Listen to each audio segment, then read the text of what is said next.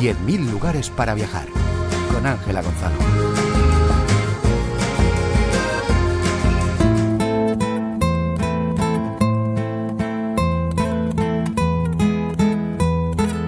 Diciembre es un mes muy completo para viajar. El puente de la Constitución y las fiestas escolares y laborales facilitan los viajes y en numerosas ciudades del continente europeo nos esperan mercadillos y belenes tradicionales.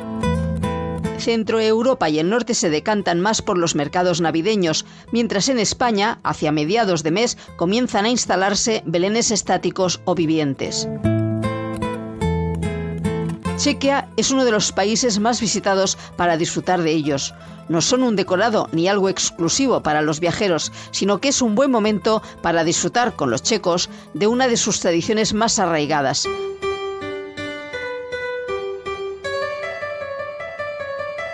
Pasear entre sus puestos, comprar algún adorno artesano, escuchar los coros infantiles cantando villancicos o templarse las manos con el calor de un ponche caliente son solo pequeñas experiencias que se disfrutan en Praga, Pilsen, Brno, Olomouc, Seski Krumlov o Liberec. En el centro de la ciudad vieja de Praga se abren a finales de noviembre los puestos, luces y música que permanecen hasta principios de enero.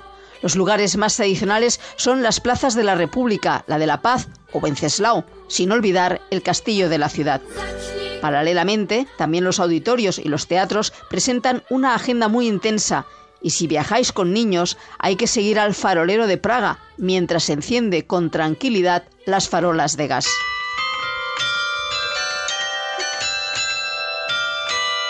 Es el sonido del carrillón de la iglesia de Notre-Dame de la Platé en la ciudad francesa de Castres. No ha dejado de tocar villancicos desde 1847. Jean-Pierre Carma, carrillonero, toca a puño 34 campanas con tres octavas cromáticas, del 17 al 23 de diciembre toca el Nadalet o villancicos.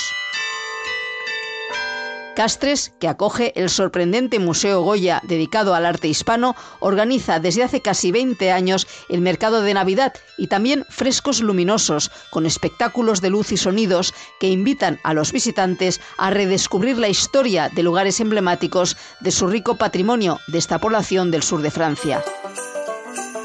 El Adviento es un buen momento para visitar Irlanda. El mercado navideño más grande de la isla está en Belfast y se ha convertido en un gran atractivo turístico, con más de un millón de visitantes cada año. El Belfast Christmas Market estará abierto hasta el 22 de diciembre, con numerosas propuestas gastronómicas de una treintena de países. En la capital, Dublín, apuestan por coloridas proyecciones y exhibiciones lumínicas en 13 lugares de la ciudad que acogen el Dublin Winter Lights Festival. Y en los últimos días del año abren el Festival de Año Nuevo con 40 eventos musicales en tres lugares emblemáticos, el Castillo de Dublín, el Museo Nacional y el Meeting House Square de Temple Bar. Estos días tan especiales para los más pequeños os proponemos visitar la Westport House en el condado de Mayo. Con sus 300 años de historia, está considerada la casa más bonita de Irlanda. Y estos días se transforma en un paraíso navideño con elfos o Santa Claus como sus más atractivos inquilinos.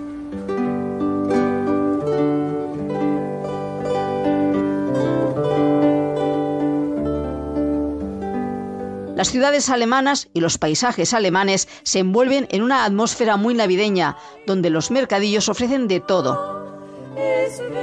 Desde galletas especiadas a vino caliente y todo tipo de productos navideños. El mercado del Niño de Jesús de Nuremberg es uno de los más famosos del mundo, rodeado de impresionantes edificios históricos. Cada dos años lo inaugura un nuevo Niño Jesús.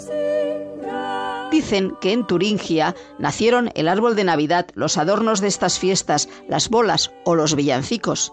Y en Aquisgrán, más de 120 comerciantes ofrecen sus productos alrededor de la catedral y el ayuntamiento. Este año celebra sus 50 años de existencia. Mucho más antiguo es el Striezel Market de Dresde, fundado en 1434, celebra las fiestas del Stollen, donde los pasteleros elaboran uno de estos dulces gigante de 4 toneladas de peso y casi 5 metros de largo. También se puede admirar la pirámide escalona, típica de la artesanía de los montes metálicos de casi 15 metros de alto.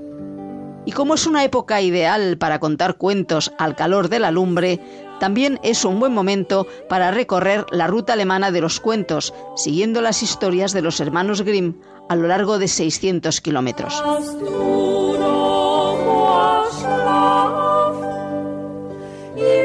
Para los que viajen a Londres no les pasará desapercibido el gran abeto de Trafalgar Square, que cada año Noruega regala a la capital británica para agradecer que durante la Segunda Guerra Mundial acogieran a la familia real y por su apoyo durante la contienda. This is a lovely tradition and we also love this from uh, in Oslo. I think that everyone in Oslo likes this tradition. It's a, it's um, a, a symbol of, of a great Lo regalan desde 1947. We got during the Second World War. El árbol de Trafalgar, el de Rockefeller Center en Nueva York y el del Vaticano son los abetos navideños más famosos del mundo, aunque en España este año varias poblaciones compiten por conseguir el árbol navideño más alto del país. Las calles de muchas ciudades europeas se llenan de decoración, árboles y abetos iluminados, o mercadillos, donde comprar los adornos y regalos para los árboles o belenes que se instalan en las casas. En España, una de las celebraciones más populares son los belenes vivientes. Las calles de la Navarra Peralta se transforman en un inmenso belén de un kilómetro de largo. En la gerundense Báscara empezaron a celebrarlo hace 50 años y las escenas, en las que participan unas 300 personas, se reparten por el antiguo castillo episcopal, la iglesia de Santiscla o la Plaza Mayor, donde se organiza un espectáculo sonoro y visual. En la vallisoletana Cabezón de Pisuerga, el Cerro de Altamira acoge a alfareros, lavanderas, pastores y soldados. En la riojana Alcanadre, el Monte del Viso, se transforma en el Portal de Belén, Granjas de los Pastores o el Castillo de Herodes. En la sevillana, Cabezas de San Juan reconvierten el Parque Juan Brito en un pueblo del desierto de Judea e incluyen a los tres Reyes Magos. Más profesional es la Navidad de Puydufú, a las afueras de Toledo castañas asadas, chocolate y mazapán, historia, emoción y recuerdos se unen para celebrar estas fechas en este parque temático centrado en diferentes etapas de la historia de España. El ángel Carrillos, el encargado de tocar la trompeta en el cielo, es un heraldo celeste bastante vacilón, que se encarga de explicar lo que ocurrió un 24 de diciembre. Mientras, Mirza, el embajador de los magos de Oriente, abrirá el gran cortejo real. El consejero delegado de Puy du Fou España, Herván de la Villeón, recuerda que el parque se prepara para celebrar una de las tradiciones más originales de nuestro país. Lo que se va a encontrar es eh, una comitiva como jamás la ha visto los Reyes Magos de verdad, pero con todo su séquito algo absolutamente impresionante. Cuando cae la noche hacen su entrada solemne a la Puebla Real con centenares de bailarinas, de guerreros, eh, de carros llenos de, de, oro, de incienso, de mirra. Un gran espectáculo de pirotecnia enorme en el cielo al son del Mesía de Endel, claro, porque es que la ciudad se está acicalando para recibir a los reyes. Entonces, claro, pues eh, hemos puesto todo lo que teníamos. Tampoco nos podemos olvidar que la ciudad de León y otras poblaciones de la provincia leonesa celebran este año el 20 aniversario del Festival Internacional de Magia, del 25 de diciembre al 1 de enero. Durante seis días, la ciudad se convierte en la cuna del arte de lo imposible. Se viste de ilusión, de chisteras y misterios, de varitas, naipes y pañuelos. Como hay tanto trabajo dentro de este festival, al final nos juntamos un montón de magos. Y claro, eso siempre está muy bien.